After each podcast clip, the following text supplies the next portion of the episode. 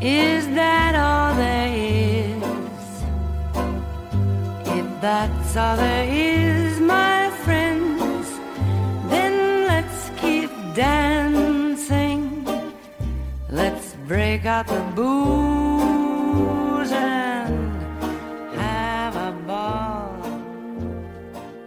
Saludos y bienvenidos al último, y ahora sí es último, oficial episodio del Top 50. Yo soy Mario Alegre Femenías, como de costumbre me acompaña Juanma Fernández París. Saludos Juanma. Buenas, buenas, pero esto es como que un bonus, o sea, el- o sea, es como que Top 50 eh, Redux o Remix o no sé, pero o sea, Exacto. El, el oficial ya se acabó, esto es porque estamos robando el parto un poquito. Sí, la, la lista se acabó, eh, pero nos estamos dando como que la, la libertad de hacer ajustes de última hora, pues porque el, el- el countdown de las 50 pel- películas nos tomó un año, poco más de un año, y pues ya cuando la vemos completa es como que a lo mejor podemos switchar una aquí y otra allá, y por eso es que estamos aquí reunidos hoy para entonces ver esas alteraciones que, que queramos hacer. Eh, y pues no sé cómo quieras empezar este. Tenemos que empezar como hablando de noticias o algo. ¿Ha pasado algo en diciembre? ah, no, no ha pasado nada, no ha pasado, eh, o sea, ahora digo yo, eh, ¿cuál, cuál Jory Party quieres atender primero? ¿Me entiendes? Ay, habido, han habido muchos, muchos Jory Parties. Eh, Y bueno, tú- si nos y vamos tú- a y- cronológicos. Y tú, y tú instigaste. Eh, par- ¿Yo? No, no, no, no instigaste, pero eh, vamos a decir: si Twitter es un pylon, pues tú tiraste tu, tú tiraste tu bolsa eh, relacionada al final del Mandalorian. De hecho, para hacer un plug, Mario hizo todo. o- o hay un podcast, ¿verdad?, relacionado a la presencia del- de, spoiler, eh, Luke Skywalker en el final de Mandalorian y toda la controversia que eso ha generado. Hay Eh, un correcto, podcast ¿verdad? sobre eso. Hay un podcast sobre eso, sí, pero no. Yo no entendí que estaba como que tirando eh, la bolsa. Yo me disfruté el final de Mandalorian, igual que yo creo que el 90% de, de las personas. I had no sí, pero eso, ese final. pero eso no fue lo que tú dijiste. Yo te estoy diciendo que cuando yo te digo, no es que tiraste una bolsa de que, o sea, yo no estoy diciendo que es instigación, es, es en términos de si Twitter, si Film Twitter es un bonfire, tú tiraste, tú tiraste un poco de gasolina, es lo que quiero decir, en el sentido de que no es si, si te gustó de Mandalorian o no, es todo esto, lo, lo que es el... De nuevo, por alguna razón, no sé si es que han sido los últimos cuatro años, y en Puerto Rico no, porque en Puerto Rico siempre hemos estado divididos por colores políticos, ¿entiendes? Pero no sé, Ujú. ahora, a- ahora aparentemente todo eh, hay que tratarlo como el discurso político de tú estás, o sea, de trazar una línea y tú estás bien y tú estás mal. Que esto es básicamente con The Last Jedi y el look de Last Jedi. Y si Last Jedi es un es eh, una tragedia eh, equivalente a, o sea, nada, whatever. Eh, Es como que eh, a mí, eso está, antes de llamarte por llamarte para hacer esto, yo estaba pensando de que hasta cierto punto cada vez nos volvemos más obsoletos porque yo no siento que como críticos de cine estamos contribuyendo nada a la forma en que se discuten las películas, ¿entiendes? Porque ahora literalmente, literalmente es o es una mierda o es lo mejor, pero el esto que tú y yo estamos haciendo de hablar y explorar ideas y expresar sentimientos o análisis, eso es como que, no sé, es como que a nadie le interesa ya, no sé. Ok, se acabó el podcast, Mario, feliz año eh, 2020. Y en, Eh, esa not- en esa nota deprimente acabamos de arrancar este, este episodio bono, me disculpan, no, no estaba planificado esta, esta sesión de terapia con ustedes aquí en público. Fíjate, yo, yo entiendo de dónde vienes con eso. Y sí, a veces, sobre todo Twitter, puede sentirse como que este sitio donde todo el mundo está gritándose y es esta, este inodoro que sigue flochándose y flochándose y flochándose. Eh, pero me imagino que depende de dónde uno tenga las conversaciones. Yo sí pienso que los críticos contribuimos a tratar de tener una conversación mesurada sobre what- aunque sea- seamos apasionados en ciertos momentos con algunas películas, porque todos al fin y al cabo pues somos también espectadores que reaccionamos eh, a veces polarizados a algunas cosas, pero Sí, pero lo, Sí. Que te, lo que te quiero decir, por ejemplo, yo en Facebook, entiendes que se supone que tú escoges a las personas que tú quieres tener en tu Facebook, que no es lo mismo, ¿entiendes? Pues gente que tú y yo tenemos en común, gente que uno pensaría con el que uno puede tener una conversación intelectual, eh, o por lo menos civil, a mí me da mucha pena, y esto es una conversación que tú y hemos tenido, ¿entiendes? De que yo puedo decir, yo le puedo soltar todo el veneno a una película que a mí no me gusta, pero para mí es bien difícil procesar que alguien diga que, que algo, que una película es una mierda, ¿entiendes? Es como que... Oh, y entonces, pues, o sea, me, me ha cogido un poco fuera de fuera de base. La, la, este, el, eh, esto obviamente tiene que ver con el final del Mandalorian. Eh, y específicamente Y con el, Wonder el- Woman. el- y con Wonder Woman, ¿entiendes? Porque el Jory Party de Mandalorian, o sea, ha tenido, pero básicamente ha culminado con un youtuber eh, versus un ejecutivo de, de Lucasfilm. Sí, eso Eh, pasó ayer. Y entonces, y entonces el titular de la noticia de Variety de hoy es como que Yo lo vi, yo lo it vi. opens it open como que como que el debate entre estas dos personas it opens uh, the wounds from the last y yo the wounds ¿entiendes? Es como que eh, en serio hay, hay gente que tiene heridas por una película, no podemos decir a mí no me gustó, a mí me disgustó muchísimo y seguir viviendo, no, o sea, estamos, eh, eh, o sea, y entonces el hecho de que una publicación como Variety se esté uniendo al, al clickbait overall, ¿entiendes? Lo que está haciendo es normalizar esta pendejada que son estas reacciones emocionales irracionales. Y mira, sí, yo no soy, yo no voy a criticar a nadie por echarse a llorar con algo. Yo lloro todo el tiempo con películas y con. bueno, el otro día salí a caminar, escuché una canción y me eché a llorar. O sea que yo no soy quien para criticar una reacción emocional a algo, ¿entiendes? Pero. Pero no sé, tenemos que poder seguir conversando. Y entonces me parece como que bien deprimente la idea de que no, de que es como que tú estás bien, yo estoy mal, al, re- al revés. O si tú piensas esto, entonces aquí vienen la- las teorías de conspiración que tú y yo hemos sido sometidos durante los años de que si nos gusta una película de Marvel y si no nos gusta una película de DC, significa que estamos recibiendo un cheque de... Y entonces e- eso de otros periodistas, eso está cabrón. ¿Entiendes? En, en Twitter específicamente, tener que haber estado leyendo a gente que, a gente que tiene medios, a gente a- insinuando que, la gen- que los que dijimos que Wonder Woman 1984 estaba ok, significa que estamos tratando de lamberle el ojo o de estar bien con el estudio. O sea, ese tipo de cosas está totalmente de más, ¿entiendes? Sí, so- O sea, sobre todo como- viniendo de personas que trabajan en, en- en Ajá. los medios, que no, o sea, Ujú. No pueden simple y sencillamente entender, mira, pues, ah, pues a ti te gustó, pues a mí no, y seguir andando, sino que tienes que sugerir que el estudio hizo cherry picking de a quién le iba a enviar la película para porque sabían que esos son lo- los sites o los críticos que podrían que- darle una buena reseña. Ellos, literal, ellos literalmente sabían qué críticos iban a, iban a decidir. O sea, y eso es como que un poco, no sé. Este. No, nada. eh, eh, o sea, es eso. La, me, me siento que como que en los últimos días, eso de que todo esto se supone que los podcasts, las reseñas, todo esto es como que, que lo, que uno, lo que uno quiere es de que se generen más conversaciones sobre lo que nosotros amamos, que es el cine. Y entonces no son conversaciones, son eh, competencias de, de, no sé, de veneno o de como que de basura o no. O sea, es, es una cosa bien. Eh, Sí, no, no, no hay espacio para, para nuance, no hay espacio para grises, todo es blanco y negro. O es una obra maestra o es una mierda, que es la palabra que usualmente tiran.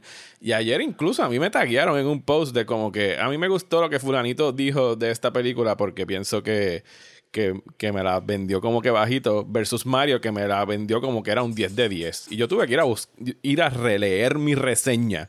Porque yo dije, yo vendí esta película como un 10 de 10 y tuve que extraer citas y devolvérselas a la persona donde estoy hablando de que la película arrastra los pies, que había un pobre desarrollo de X cosa, que qué sé yo, y al final es preguntarle como que eso suena como un 10 de 10. O sea, yo no, No. pongo puntos a propósito, específicamente por eso. No, a mí esa es otra cosa que, que me, que me que me saca por el techo. Es como que, bueno, pues le doy le doy 5 de 10 o le doy... ¿Qué tú le das qué? ¿Entiendes? Dime si te gustó o dime si no te gustó, pero ¿quién eres tú para darle qué? Y, no, y, y eso, ¿entiendes? Es como que eso me... eh, para que no me malinterpreten.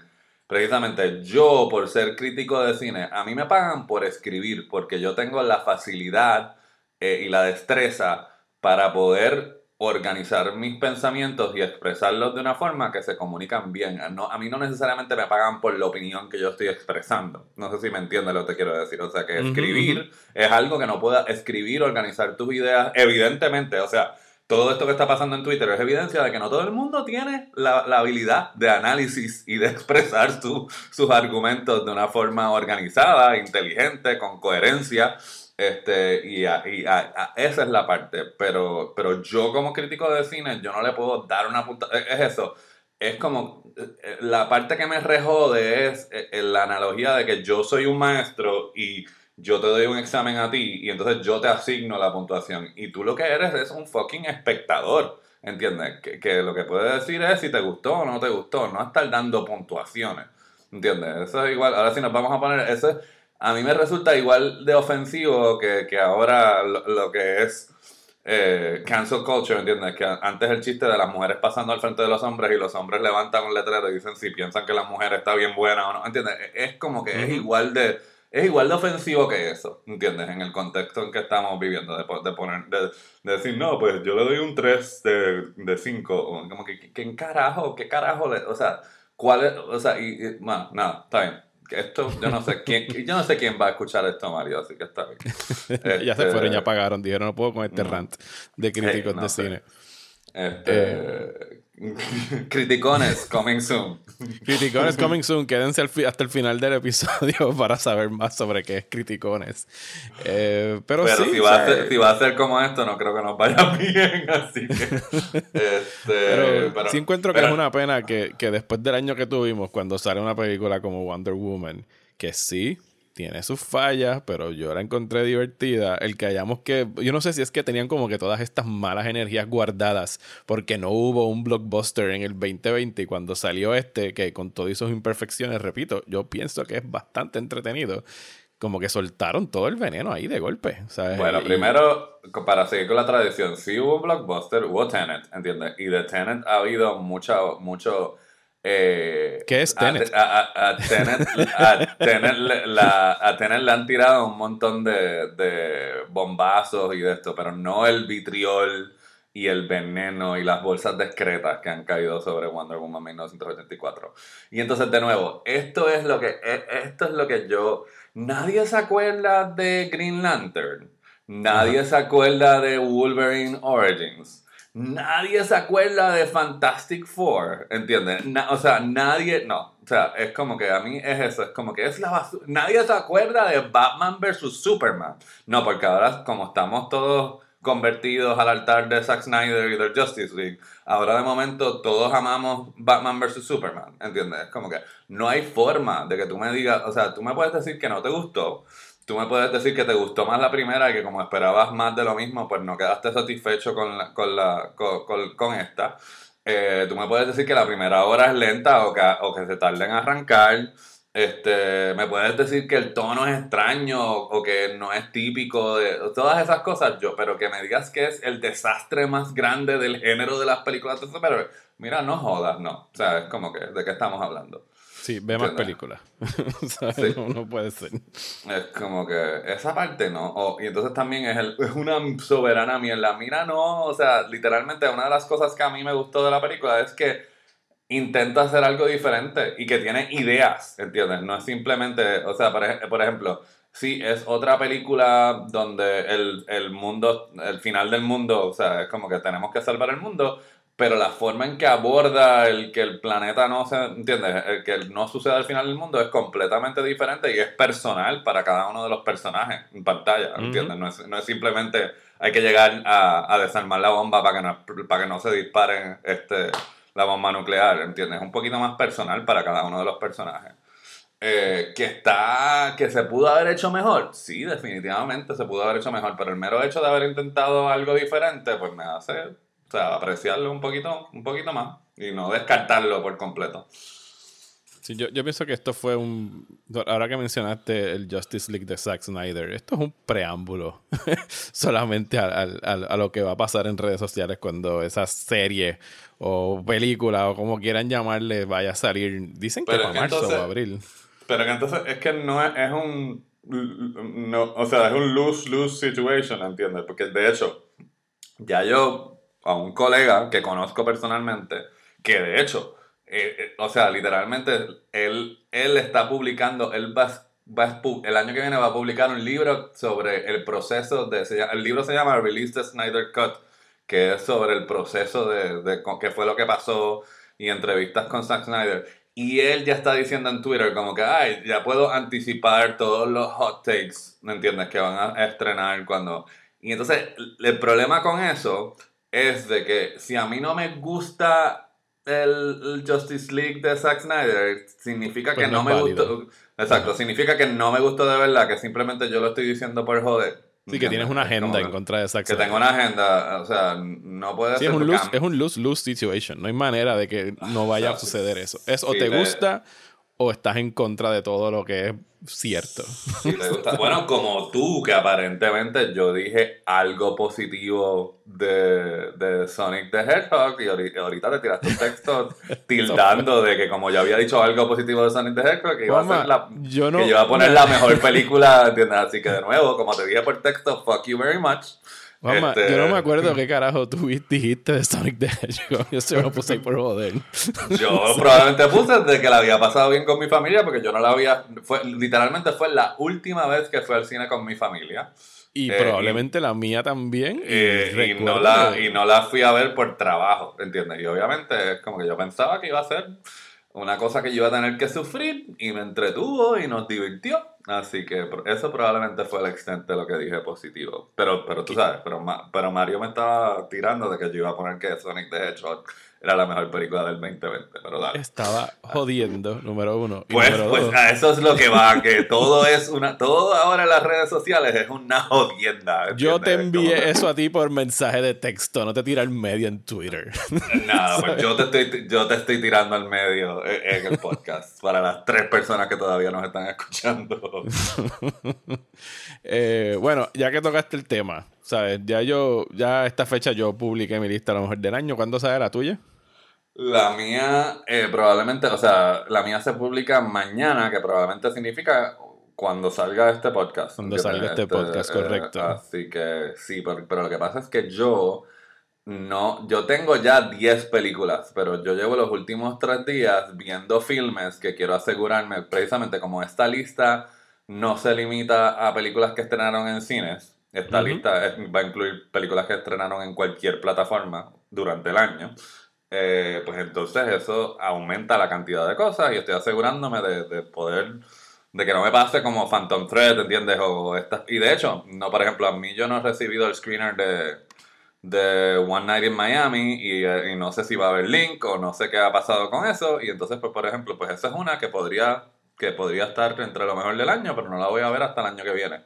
Así que estoy tratando de, de ver la mayor cantidad de cosas que se me ha quedado durante el año y ponerme al día con los screeners. Este, me quedan literalmente en agenda, me quedan tres películas para hoy, para entonces ver si, si mis- las 10 que ya tengo van a cambiar o si se quedan iguales. Ok, para, para no revelar el contenido de esas 10 que tienes ya escogidas, mencióname una o dos que hayan quedado just outside del top 10 que te hayan gustado mucho. Este, pues Invisible Man. Este, Invisible Man se quedó fuera. Este, que me gustó, me gustó mucho, mucho, mucho. Está bien. O sea, una vez más siento que, que, que el género de horror en términos de, de la forma en que desarrollaron el personaje a nivel técnico. Y la otra que se quedó fuera también fue, eh, yo te- o sea, Freaky.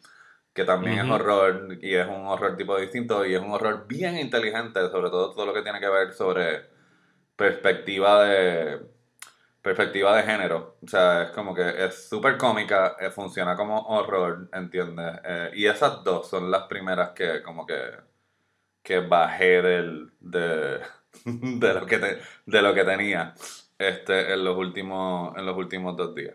Así que pero no A te voy a decir más nada. Está bien, ¿no? A mí, a mí me sorprendió haciendo la mía, que en realidad la inmensa mayoría, yo hice un top 20 este año y 18 de ellas ya están en streaming. O sea, la- las únicas dos que todavía tienen fechas de estrenos del 2021 fueron Nomadland y Minari.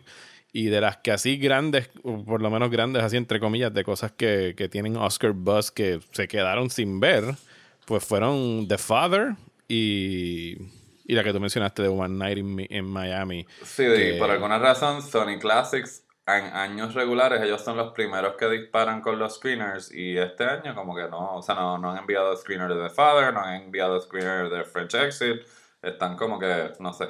Yo supongo que es que están, como saben que la ellos saben lo que hacen en términos de estrategia. Yo pienso que están dejándolo para más cercano a las fechas de votaciones y no disparando ahora, ¿entiendes?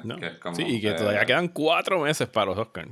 Porque, exacto, porque a fin de cuentas lo que cuenta es el Oscar, no las listas que hagamos nosotros sobre lo mejor y lo peor de la... ¿Entiendes? Es como que... Eh, ¿Cuándo salen las nominaciones a los Golden Globes? Eh, eh, aquí, este según Google, el nomination announcement es el 3 de febrero y la ceremonia es el 28 que falta todavía un mes para las nominaciones de los Golden o sea no yo no puedo creer esto pero está bien está bien es, lo, que estamos viviendo. Y entre los eh, Golden Globes y los Oscars van a ser dos meses básicamente. Ay Jesucristo. Sí, we're just getting started con ah, el ciclo de los awards. O sea que probablemente podamos hacer un episodio del Top 10 2020 Redux y de cambiar también un par de cosas como estamos Probablemente, si hiciera falta. Sí, no hablaremos de los Oscars, eso va. Este, pero, pero sí, quedan todavía cuatro meses del award season y, y, hay dos o tres películas que se quedaron fuera. Pero overall yo pienso que fue un, un buen año incluso pues, para el cine con todo y lo que pasó. Eh, yo, de hecho, creo que, lo, que no haya habido, el que no haya habido tanto estreno comercial como que contribuyó a que estas películas más pequeñas que usualmente se quedan fuera hayan como que ha subido un poco más a la superficie. Bueno, yo lo que, para, para conectar una cosa con la otra, eh, este, la, lista de Mario ya se publicó, pero me da muchísima, encuentro eh, curioso eh, de, que, de que la que Mario puso como número uno es otra película donde el nombre de Marta se grita mucho. Y cada vez que yo escucho Marta, no puedo evitar eh, pensar en Batman vs. Superman. Así que está ese, ese, eh, eh, ese trauma que quedará siempre, para siempre en mí. Me, me, me, estás confundiendo. En, en, Lovers Rock ah, dicen Martha muchas veces. Muchas veces. O sea, no, me acuerdo del nombre. El personaje de la chica que llega con la amiga que después aparece el primo, que, es, la que, que es la que spoiler, que es la que ayuda a la que cumple años, ¿entiendes? Esa, ese personaje se llama Marta. ¿entiendes? Ok. Y tú quedaste traumado. Y, porque cuando, cuando llega el primo a la fiesta, ¿entiendes? Grita Marta de una forma que me dio como un flashback, o sea, sin faltarle respeto a los veteranos de la guerra, pero es el equivalente de un flashback de Vietnam. Cuando grita Marta de una forma bien intensa, yo aterrizo en ese momento del screening de prensa en aquella sala de Plaza de las Américas, cuando literalmente llegamos al momento donde nos dimos cuenta que todo el viraje dramático de esta película depende de que estos dos personajes, su mami, tienen el mismo nombre. Este, así. Why did you say that name? Because it's part of the Lovers Rock film that you picked as number one. Este, Tú sabes que cuando ese momento pasó en esa sala de cine viendo Batman v Superman, yo de verdad me detuve por un segundo a pensar si la mamá de Superman se llamaba Martha o si era algo que se habían inventado para la película. Porque yo me acordaba de, de Martha Way, pero no me acordaba la de Superman. Eh, pero de nuevo, eh, eh, así que ese es un trauma, un trauma permanente. Y genuinamente los que están escuchando este podcast, ¿entiendes? Es como compartan en los comentarios. O sea, yo lo que quiero saber es alguien que nos esté escuchando que piensa genuinamente de que, de que Wonder Woman 1984 es un desastre o una cosa catastrófica, fuera de tirar la clasificación catastrófica, yo lo que quiero es que me expliquen por qué piensan que es catastrófica y cuál es su punto de referencia. ¿Entiendes? De, o sea, de lo mejor que has visto hasta esto que supuestamente es lo peor. Sí, no, no, es que, no haya no es que no haya malas críticas válidas, pero tienen que argumentarlas. No es un blanket statement así de fácil. De esto es una mierda y bye. Y sigo caminando por el resto de mi vida sin tener que explicar por qué es una mierda. O sea, eso es lo que hace uno en Twitter. Eso no es necesariamente lo que uno hace cuando se sienta a tener un diálogo, una discusión sobre por qué no te gustó una película. Pero nada, y me acabo de acordar, y no sé, perdonen la desorganización, porque como esto es, un, esto es una ñapa, en realidad no tenemos formato set, y por eso estamos brincando de lado a lado. Es de que una de las que se me qued- que también no va a llegar al top 10 mío del año es este Vampires vs. The Bronx. O sea, a mí esa Oh, es yes. una que me a mí esa me gustó muchísimo y, y me, o sea, pero, pero ya el, el top, el, el- las 10 como que están, como que hay otras peleándose que yo, que me encantaría incluirla un poquito más arriba, este, pero no. Este, eso, se qued- eso está definitivamente en las primeras 15, pero no, no llegó a las primeras 10. Bueno, pues entonces vamos al Redux. Eh, ¿Cómo tú le metiste mano a este ejercicio de rehacer, no rehacer la lista, porque tú vas a hacer tres cambios? Yo, voy a hacer tres cambios. Yo tengo por ahí como cinco que podría hacer, pero estoy como que viéndolos y los voy a hacer live on the air, porque ya sé las películas que metería. Estoy decidiéndome cuáles voy a sacar. Eh, No, ya, yo- ya yo sé cuáles voy a sacar y ya yo sé cuáles voy a poner en su, en su lugar. Pero entonces no, que no quiero hacer es el ejercicio de... Bueno, de- tendría que como que... Por eso fue que te pedí la, lis- la foto de la lista ahorita. De el número donde está la que voy a sacar. O sea, eso es un poco, va- me van a tener que dar un poquito de pausa en lo que hacemos eso. pero, sí, pues- pero sí tengo bien claro. Sí tengo bien claro en... En cuáles, cuáles se van y cuáles, cuáles entran en, en, en su lugar. Ok, pues si quieres empiezo yo. eh, Donde yo miré la lista y dije, ok, pues está bien, ¿qué puedo añadir, qué puedo quitar acá? ¿Qué le hace falta? Y pues le hace falta, le hace falta thrills, le hace falta excitement, le hace falta risas a, esta lista. Así que con eso en mente, la primera que voy a alternar sería la posición número 38 y tú vas a estar bien contento con este cambio, que sería melancolia. Así que voy a sacar melancolia. No, lo puedo Y creer. voy a meter Attack the Block, que es una película que a mí me gustó muchísimo del 2011 de Joe Cornish, eh, acerca de esta ganga eh, de chamaquitos que está eh, defendiendo su vecindario de una invasión extraterrestre. Tiene unos efectos especiales que todavía son de mis favoritos ever porque usan estos suits de gente como que estas cosas peludas que en realidad tú no puedes definir exactamente qué es lo que son, pero tienen estos ojos y bocas azules neón. Eh, los chamaquitos son bien cool. O sea, es esta combinación que ya se ha descrito en otros momentos como que The Goonies, pero versus Space Invaders. Eh, y es súper divertida y a mí me, me encantó mucho cuando la vi. eh, cuando estrenó, Joe Cornish después hizo otra hace uno o dos años que era la de, la de King Arthur. Ahora mismo no me acuerdo el título completo de la película. La de Kid también- Who Would Be, The Kid Who Would Be King. ¿es Exacto, de Kid Who Sí. Would Be King. Que también fue, una, un diver- o sea, fue algo ya para, para una audiencia más, más jovencita que Attack the. Preadolescentes, sí. Eh, eh, Aquí son adolescentes tirando para jóvenes adultos, aquí son preadolescentes. Pero que es un director que, que lamentablemente como que en la década, él ha escrito, ha escrito más de lo que ha dirigido. Nada más ha hecho dos películas en esta década, Attack the Block y The Kid Who Would Be King. Y me encantaría como que su output creciera en los próximos años porque pienso que tiene muy buen talento y que hace un muy buen juego de, de- con los géneros, sabe utilizarlos muy bien. Edgar Wright es súper fan y yo creo que hasta pana y amigo de él. Así que me, me trivia mucho lo que hace él en el cine y quisiera ver que, que dirigiera más. Mm. Pues sí, que cool, o sea, de nuevo, y, y, sí, o sea, esa es una muy buena... Me sorprende que hayas quitado melancolía, esa es la parte, o sea, me alegra de que, o sea, me alegra, porque sí, es como que es una película que siento que debimos haber discutido, o definitivamente mencionado, así que qué bueno que se dio el Redux y que la estamos discutiendo ahora, pero, este, pero me sorprende, o sea, no puedo creer que, que esa fue la que quitaste. Bueno, Eh, tenía que sacar algo bien deprimente para poner algo divertido. Y cuando miré la lista dije, ¿qué es lo más deprimente que hay aquí? Y Melancholia está bastante alto en ese ranking. Bueno, Bueno, deja, sí. deja que, deja que venga la próxima que voy a quitar. Sí, pero lo que pasa, lo que pasa es que yo no, mi, eh, o sea, estos, estos cambios no es necesariamente de, de que él necesita, o sea, eh, utilizamos criterios diferentes, vamos a ponerlo de esa forma para el ruido. ¿se entiende? Yo es más de que, ok, yo no puedo tener, yo no puedo, es- mi lista no puede estar sin estas películas, ¿entiendes? Porque hay, hay hay películas que yo siento que yo incluí, no porque no, o sea, porque me parecía, porque no quiero, porque sabía que no iban a estar en otras listas en el sentido de que son películas que se van a olvidar o que yo quería resaltar del, del trabajo y los logros de las décadas, ¿entiendes? Pero entonces dejé fuera otras que digo, no, es que una lista del top 50 de la década no va a estar, o una lista mía no va a estar completa con- sin estas películas. Así que por eso eh, eh, la primera que estoy sacando es la número 19 en mi lista, que es The Way Way Back.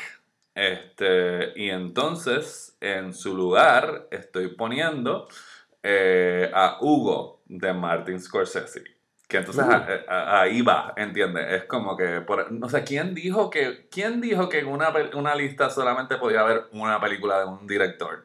Aunque el Nadie. director sea la película, aunque el direct, aunque el, este, el director que estoy poniendo, al que le estoy añadiendo, es la número uno de tu lista, que se joda. O sea, A mí, Hugo, a mí no me mires, yo tengo tres películas de Paul Thomas Anderson.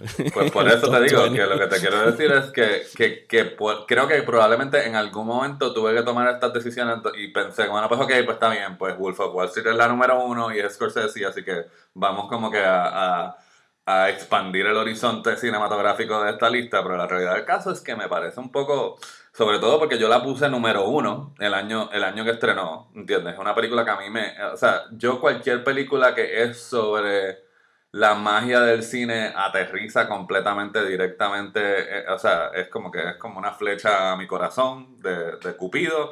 Eh, y lo otro es que, de nuevo, es, es Scorsese eh, experimentando con otras técnicas visuales modernas, con una historia que no es, que, que no es típica de lo que él hace, porque esto es una, eh, eh, o sea, sí hay cosas horribles que le pasan a este huérfano, eh, pero obviamente todo el tributo al comienzo del cine a través de la historia de- de- del protagonista, todas esas cosas son exquisitas y, y sí, me parece que sí, tiene que estar, tiene que, tiene que estar en, en mi, en mi top 50. Así que Hugo, que ahora mismo lleva un tiempo disponible en Netflix, espero que no la quiten, pero si no la han visto, es definitivamente eh, altamente recomendada. Muy bien con Hugo. Hugo no la veo hace tiempito, pero hasta el sol de hoy sigue siendo para mí de las mejores implementaciones que vimos durante la fiebre del 3D hace ya 10 años. Ajá. Fue de las primeras que salieron y yo como que ya estoy harto del 3D, esto no sirve, esto es un gimmick y tuvieron que empezar a llegar como que los, los maestros, cuando Vin Wenders lo usó para Pina, cuando Scorsese lo usó para Hugo, ahora se me está olvidando de seguro otra persona que utilizó el 3D eh, estupendamente bien, pero esta de, de, de Hugo fue como que la primera vez que de verdad dije como que, ah, mira, ahora alguien está usando el 3D correctamente, incluso para escenas que, que no se pueden reproducir ya en la casa, a menos que no tengas el televisor 3- 3D. Scorsese hace un tributo en esa película a uno de los tiros más viejos del cine, que es el tren yendo hacia la cámara, Ajá. que, que famosamente la gente se asustó porque pensaron que iba a salir del cine, y aquí él usa el 3D para literalmente sacar el tren del cine, eh, cuando lo tuvo que hacer en tres dimensiones, y queda, queda genial. Sí, y el aniversario de eso fue esta semana, el 28 de diciembre, es la fecha donde los hermanos este, eh, Lumière hicieron esa, esa proyección. Solo muy dato, de, de profesor de clase de historia de cine, pero whatever, ahí lo tienen. Para, si en algún momento juegan Jeopardy, pues saben que es el 28 de diciembre eh, es la, la fecha donde se cumple esa, la primera proyección pública de- del cinematógrafo. Eh, pues dale tú de nuevo, porque tú tienes cinco para en lo que yo, pues yo solamente tengo dos más, así que este, ¿cuál es tu próxima? Bueno, pues la número 21, que era First Reformed, que es una película que admiro muchísimo, pero como discutimos aquí en el podcast, el final como que todavía no, no me convence y no sé si en algún momento me vaya a convencer, aunque admire todo lo que venga antes. Pues con eso en mente, eh, mi lista no tenía nada de Pixar, que es un estudio que admiro muchísimo, así que estoy sacando como que la pesadumbre y el nihilismo y el pesimismo de nuestro Ven acá, futuro de, de de, de- Desiree vio tu lista y dijo, ay, tú estás No, tan no, amargado o algo así. Yo creo que yo creo que ella ni siquiera ha mirado la lista. Eh, así que estoy sacando First Reform y voy a poner Inside Out de, de Pete Doctor, que ahora con, con motivo de hecho del estreno de Soul, de, de Soul, volví a ver Inside Out, volví a ver Up recientemente con los nenes. eh, y de verdad que de todas las películas que él ha hecho hasta ahora, además de que es de los mejores directores que tiene ese estudio, eh, Inside Out es una que todavía me maravilla el, el libreto de esa película, la ejecución de conceptos tan abstractos, de la manera como internaliza los sentimientos y las emociones y los traduce cinematográficamente de una manera que adultos y niños los pueden entender y conectar con ella, ¿sabes? Es una película asombrosa, es una película bella y de las, de las joyitas que tiene el estudio. Eh, o sea, de todos los veintipico de años que están estado trabajando en el medio. Sí, a mí me gustó mucho Inside Out, pero, pero eh, y sé que precisamente sé que no compartes mi opinión. A mí me gustó más Soul que Inside Out, pero bueno, eh, este, porque pienso que hacen las mismas cosas y de una forma más refinada, pero de nuevo, sí, o sea, no, pienso que de nuevo me siguen sorprendiendo las que estás quitando, no necesariamente las que estás, las que estás incluyendo, o sea. Este, no, o sea, esa parte me resulta más, más, más interesante. Y la realidad del caso es que, eh, aunque, o sea, no es revisitado Inside Out, así que para poder, o sea, para poder hacer esa, esa aseveración, obviamente solo la tengo más fresca. Eh, este, así que voy a darme la tarea de ver Inside Out para ver en realidad si es, dónde es el terreno similar, dónde es diferente y todo lo demás. Y al final del día, de nuevo, es lo que te habla. A ti esta te habla más que la otra y eso está más que bien. No hay ningún tipo de problema con, eso. a mí, a mí me, me, gustó Soul y la respeto muchísimo, pero el, el, primer acto, casi mitad de la película de Soul, cuando están verdaderamente bregando con el más allá y todos estos conceptos y el what if y el después de la muerte, esa fue la parte que a mí me tenía, me había volado la cabeza. Y una vez aterriza en la tierra, como que para mí, pues perdió un poquito de, de lo que me había encantado de esa de ese primer acto, pero para nada le resto. sea Yo, que el que yo la coloque como que second tier Pixar sigue siendo un lugar donde está rodeado de tremendas películas pues ahí, ahí es donde diferimos, porque yo no pienso que es Second Tier Pixar, pero nada, eh, dedicaremos más espacio a eso después, en otro, en otro podcast. Sí, créeme que se lo dedicaremos cuando el, el Oscar se lo lleve Soul y yo esté peleando porque no ganó Wolfwalkers. Ajá, lo dejamos para eso entonces. Sí, déjalo para ahí. Put a pin on that. ok, bueno, pues la mía, yo voy a estar sacando la película que ocupa el número 40 eh, que es Argo. Eh, y voy a estar colocando en su lugar Gravity de Alfonso Cuarón. Este, Y entonces precisamente es como que, pues, si usted escucha cuando yo hablé, me incluí algo, todo lo que yo dije de algo es algo que yo pienso, no me estoy retractando, pero Gravity, por más simple que sea y por más que sea un ejercicio cinematográfico, o sea, de las películas de la década pasada, fueron bien pocas en las que yo me quise, yo quise regresar al cine y montarme como si fuera una machina, de como que de verla y una y otra vez y una y otra vez. Y yo Gravity la vi cinco veces en el cine. Tres de ellas en IMAX, ¿entiendes? Así que considerando eso, pues el que esté fuera de mi lista parece, me parece un error catastrófico el que yo no la haya acomodado en, mi lista y que de nuevo haya pensado que como voy a que tengo que escoger solamente una de Cuarón para que sea representativo de su aportación en la década.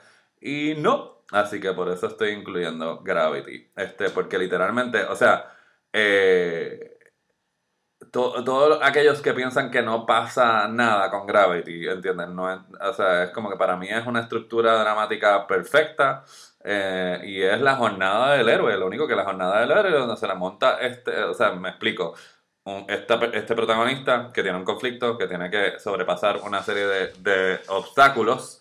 Eh, y aquí pues hay, de nuevo, hay metáforas espirituales y funciona, eh, funciona en múltiples capas a la misma vez y los visuales son o sea, la experiencia sensorial de Gravity en la pantalla grande es otra cosa. Así que por eso la estoy incluyendo en mi lista.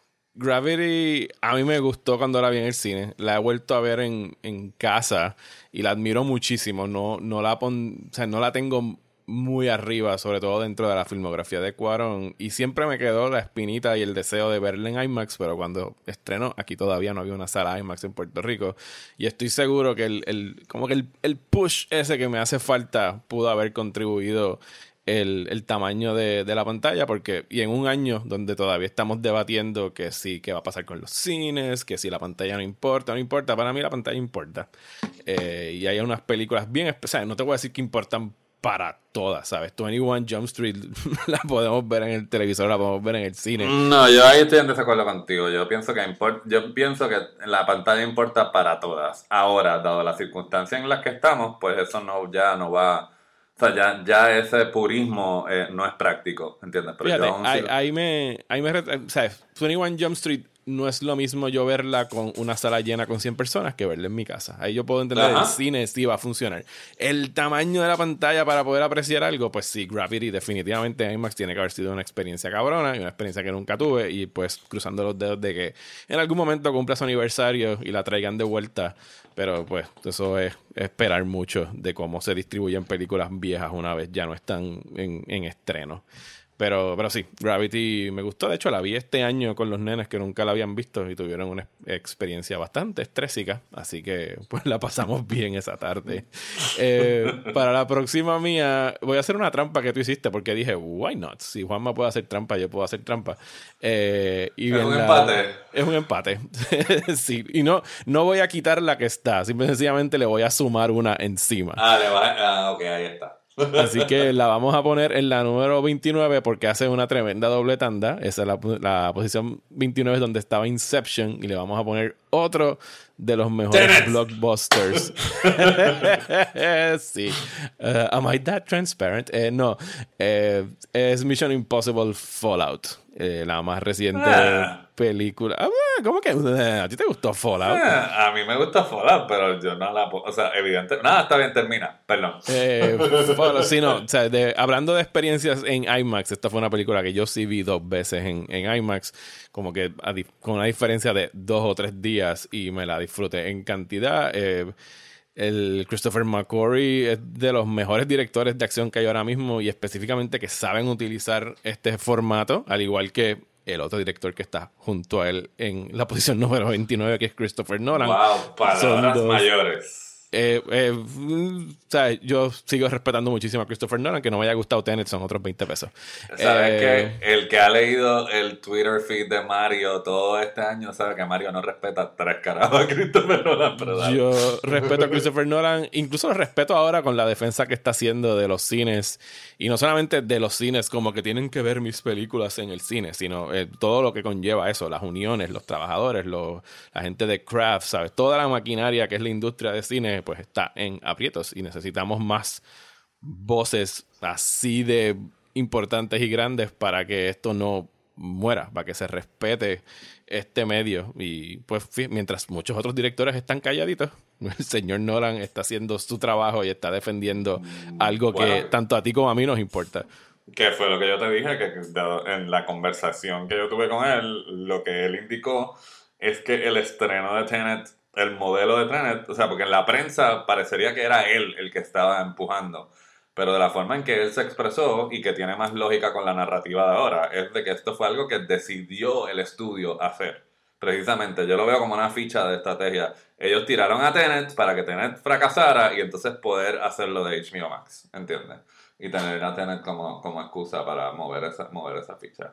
Pero regresamos a, a go- a hablar de lo buena que es eh, Fallout, este, en vez de dedicarle más tiempo a, a Warner Bueno, Brothers. pues nada, Mission Impossible Fallout es como que esta serie de cuatro o cinco fantásticos set pieces eh, que se ven cabrones en pantalla grande. O sea, en términos de películas de acción y de blockbusters y de ese puro thrill veraniego, aunque yo creo que no estrenó en verano, o fue de julio, sí, más o menos fue un, un thrill veraniego, pero saben a lo que me refiero por película de verano. ¿Sabes? Pocas para mí llegaron al, al nivel de Mission Impossible Fallout. Yo lo que pasa es que si yo fuera a incluir una película de, de, de Misión Imposible, yo me iría con Ghost Protocol, pero pues está bien. Este, amigo, amigos Protocol me Ghost. Protocol es la, la que va antes de esta, ¿verdad? Siempre me Ajá. confundo con Rogue Nation. Este, sí, no, Ghost Protocol es la de Brad Bird. La Ghost Protocol es la de Brad Bird, correcto. Exacto. Ok, ok. Pues entonces la cuarta. Sí. A mí esa me gustó mucho más. Y sí, o sea, me gusta mucho lo que me gustó. O sea, estoy de acuerdo contigo, pero aún así, ¿entiendes? Es como que la que se sintió como que como que elevó la eh, eh, o sea, la que la que creó la plataforma por la cual está operando las otras dos fue Ghost Protocol, ¿entiendes? Es el punto de, de partida y me emocionó más eh, verla en el cine. Que no significa que sea mejor, pero estoy diciéndote porque si fuera a escoger una, pues esa sería la que escogería. Este, pues dale tú, porque después sería yo la última y a ti te quedan dos más, ¿verdad?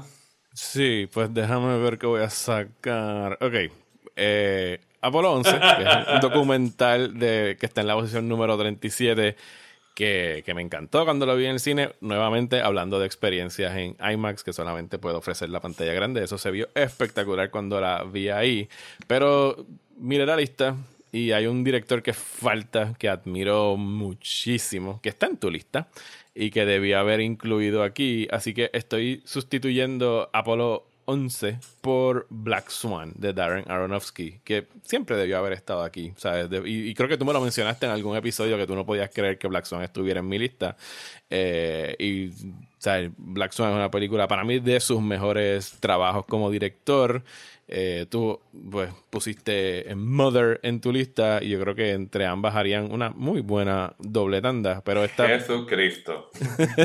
creo que, que sí, hay que empezar con Mother y después bajar a Black Swan, no, puede ser al revés. No en cuarentena, no en cuarentena, es lo único que tengo que decir. Que el otro día, de hecho tengo que llamar a mi mamá, porque le di acceso a mi cuenta de My Movies, de las películas que tengo digitales, y de repente me llama que ella quería ver una película del Lago de los Cisnes, una película del Lago de los Cisnes. Y yo, ¿qué película del Lago de los Cisnes? Yo no tengo una película del Lago de los Cisnes en mi colección. Y de repente me dijo, sí, está aquí cuando me enseña que es Black Swan. yo le dije, ah, pues sí, vela. Y no, no le he vuelto a preguntar. Jesucristo. ¿Qué pensó de la película? Tú no le explicaste que no es sobre el Lago de los Cisnes. No, déjala que, que descubra, de que ella se harta. Ella se, la pasa, se la pasa quejándose de que no encuentra cosas nuevas para ver. Así que déjala que se tope con lo que haya sido. Tú no quieres a tu mamá. En el próximo episodio voy a decirles que, que le pareció Black Swan cuando le pregunté.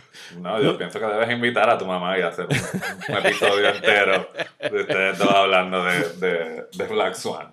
Eh, este, pues bueno, ya para que acabes tú, déjame entonces hacer la próxima sustitución. Ay Dios, no tengo que acabar yo, o sea, no tengo que acabar yo, ¿entiendes?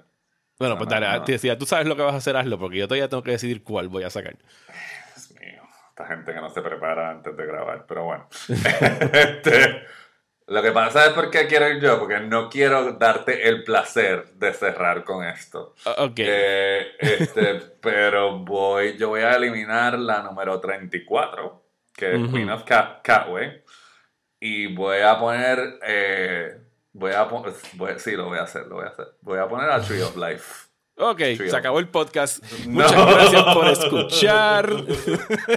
y that's it. O sea, no te voy a decir cuál era la próxima. dale, dale, dale, Tree of Life. Que precisamente, o sea, es como que. Eh, o sea, no sería honesto. O sea, yo tuve una experiencia. Yo tuve. A mí, las, para mí, yo no. Me, o sea, de nuevo, yo no estoy ciego a Ah, de hecho, yo trato de no ser ciego a, ningún director en particular. Este, pero pues Terrence Malick es uno que me ha sacado por el techo en muchas, muchas ocasiones.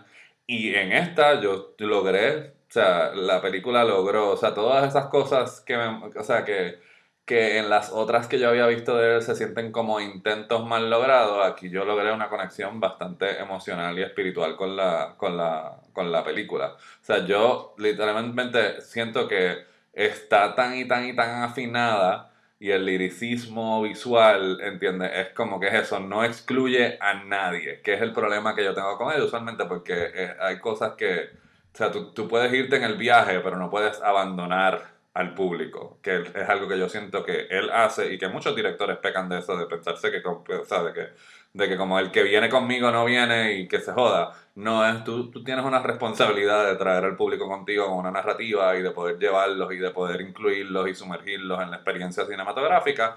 Y aquí yo siento que eso con él está súper eh, extraordinariamente eh, eh, ejecutado y que entonces pues que de nuevo que sería mi lista simplemente porque yo sabía que Mario la iba a poner número uno no incluirla yo pues eh, es un poco inmaduro y hace que mi lista esté incompleta este, y que no sea y que no sea sensata mi reacción a esa a, a, esa película. Y ya no te voy a dar más nada porque pues no no también tú sabes es como que tú estás apostando a que yo saque algo para poner como que La La Land o algo por el No, después de eso. nosotros hablamos, yo, no porque, porque yo soy una persona, tú ves, yo soy una persona mucho más flexible, yo soy, yo soy mucho más abierto a, a todo tipo de experiencias cinematográficas y de apreciar todo tipo de cosas. Tú, Bueno, pues, pues, te, pues te vas a sorprender cuando diga que voy a quitar Inherent Vice para poner La La Land. Eh, Mentira. No, no, no es mentira, es mentira. No, es que yo sé que tú no vas a hacer eso. Yo, yo no hice esto para instigarte a ti. Yo esto- estoy siendo genuino. Estoy siendo genuino. Bueno, tú y yo, tú sabes que a mí me gustó Tree of Life. Yo O sea, sé que te digo Tree of o sea, Igual que tú sabes que a mí me gustó La La Land. No, eso yo no lo sé. No. De La, de La La Land, lo único que ha habido desde el principio es maldito shade after shade after shade. Así que no, yo no sé nada. Este, Lies. sí, no, whatever. Los, los Ok. tweets están ahí para siempre. Fine. Eh, si voy a ser plenamente sincero, la película que quería incluir, que todavía no sé dónde carajo la voy a meter, es eh, Cap- Captain Philip de Paul Greengrass.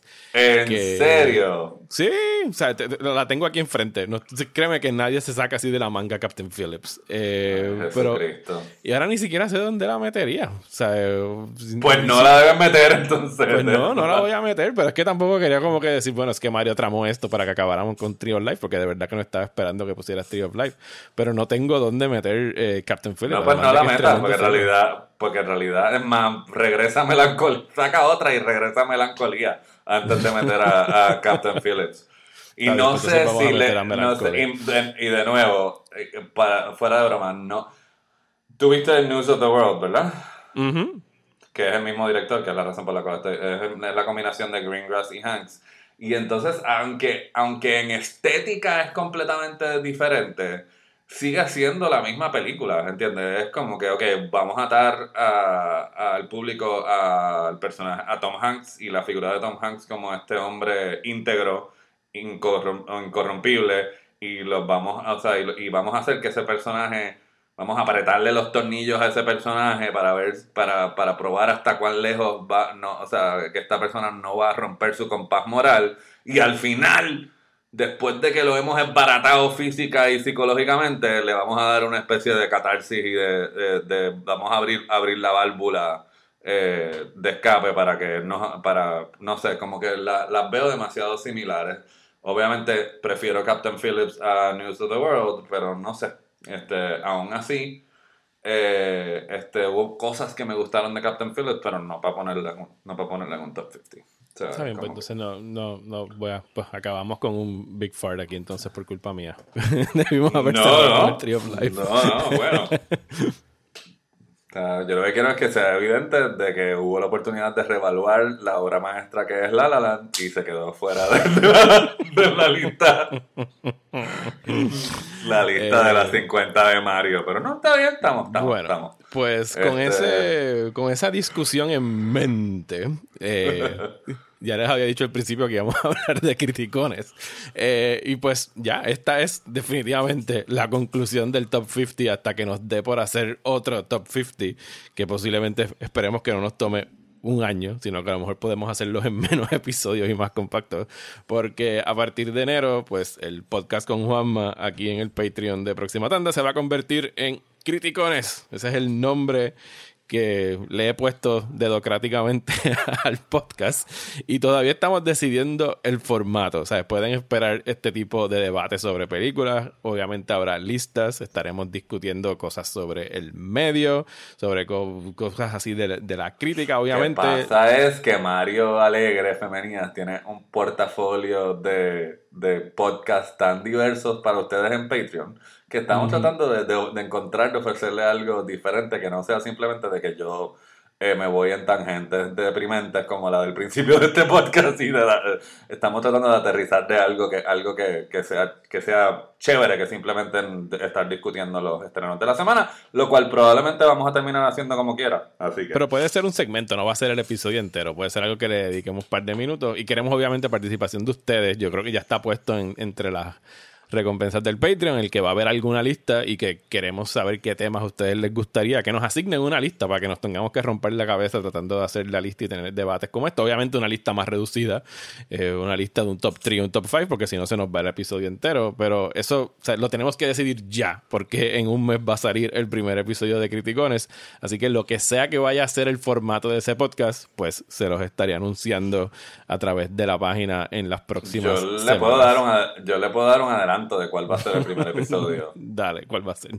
El primer episodio es una hora dedicada a por qué Sonic the Hedgehog es la mejor película del 2020. Dale. Una, una hora entera explicando por qué. Cuando, cuando mañana veamos la lista de Juanma, pues sabremos por qué él está pidiendo que ese sea el tema. Eh, yo no sé, yo lo que quiero que ustedes sepan es que Mario ha estado especulando sobre quién, qué película es número uno de qué, de qué crítico y de qué lista. O sea, que, así que yo no, o sea, yo todavía, o sea, no sé, cuando mañana salga, una de las primeras personas que quiero saber qué va a decir de la que yo estoy poniendo número uno es este señor aquí con el que he compartido este año haciendo este podcast. Está bien, pues entonces, ¿te ¿quieres que te lo mande por mensaje de texto o, por Twitter? Públicamente. Públicamente. Ok, está bien. un, análisis, un análisis extenso de lo que significa el que yo haya seleccionado la que seleccioné como número uno. Ahora sí que estoy curioso, porque, bueno, estoy, y estoy hablando como alguien que no pudo pegar, o sea, pegué como que el contenido de tu top 5, pero jamás el, orden. Que tú, eh, de nuevo, para que veas lo poco que me conoce, eh, el, que pensaba que, que La La iba a ser número uno y quedó en shock de que me de que metiera Tree of Life en mi top 50. Así que. you don't know me, man. bueno, pues feliz año nuevo, Juanma. Feliz año nuevo a todos los que nos están escuchando. Por favor, no vayan a despedir este fucking año a la placita, porque ya ven lo que pasó este año cuando insistieron en despedirlo por segunda vez apenas en enero. Eh, así que. No vayan a ningún lado, quédense en su casa. Quédense en su casa. No vayan, a ningún lado. Eh, dejen que la gente que tiene ínfulas de grandeza se reúnan frente al Capitolio con 400 personas. Eh, eso no es problema de nosotros. And on that note, nos vemos en el 2021. Ven, ven cómo se las ingenió para terminar igual de deprimente que al principio. O sea, y aquí cerramos el círculo.